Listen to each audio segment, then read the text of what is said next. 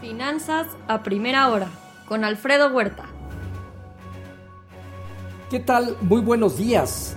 Ya son 162.6 millones el total de infectados. Ayer sumaron 754 mil nuevos casos, destacando la India 343 mil y Estados Unidos cerca de 40 mil.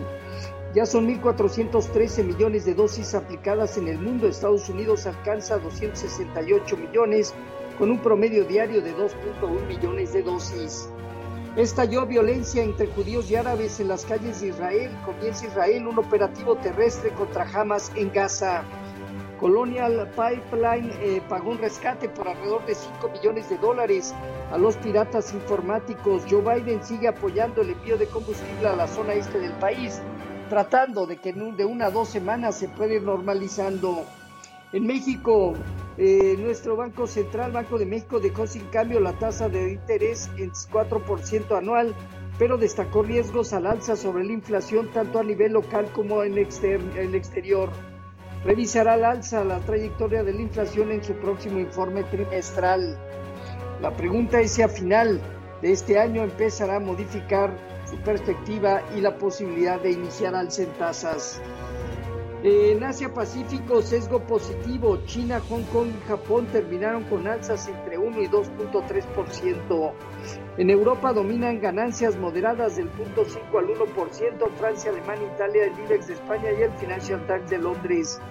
En España, la inflación al consumidor alcanzó 2.2% anual en abril. En divisas, hoy, un índice dólar negativo 0.2, el euro arriba de 1.21 avanza 0.3% y la libra en 1.47 gana 0.2%. Hoy el petróleo intenta recuperar parte del terreno perdido ayer.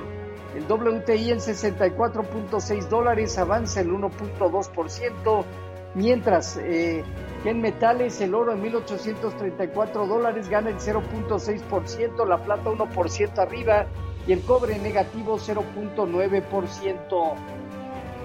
El día de ayer los mercados en Estados Unidos reportaron ganancias entre 0.7 y 1.3%, apoyadas por la recuperación en sectores de utilities, industrial, financiero y materiales, principalmente una ligera baja del dólar en DXY y una baja en la curva de bonos del Tesoro.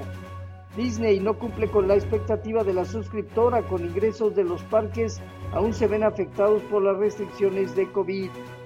El Dow Jones parte de los eh, 34.021 unidades y viene hacia los eh, 34.530, 34.570 puntos, una zona relevante de muy corto plazo, dejando abajo 33.100 unidades como soporte crítico. El Nasdaq parte de 13.124 unidades y alrededor de 13.350 unidades tendrá una fuerte resistencia, teniendo una zona baja de 13.000 a 12.500 puntos. El Standard Poor's en 4.112 unidades tiene alrededor de 4.150 4.165 puntos, una zona superior dentro, todos ellos, de una consolidación. En cuanto eh, el bono a 10 años, este se ubicó en 1.65%. Hoy el informativo ronda de 1.64 a 1.65%, posible periodo de estabilidad. Eh, en cuanto a México, tipo de cambio terminó en 19.93 a la venta, apreciándose 1.2%. Bajo las condiciones actuales, el mercado vuelve a validar la zona baja cercana a 19.80. Pensamos que esta zona volverá a ser importante en la parte de soportes y desde luego tener un periodo de mayor estabilidad y acumulación, dejando la zona de 20.10 a 20.30 como resistencia.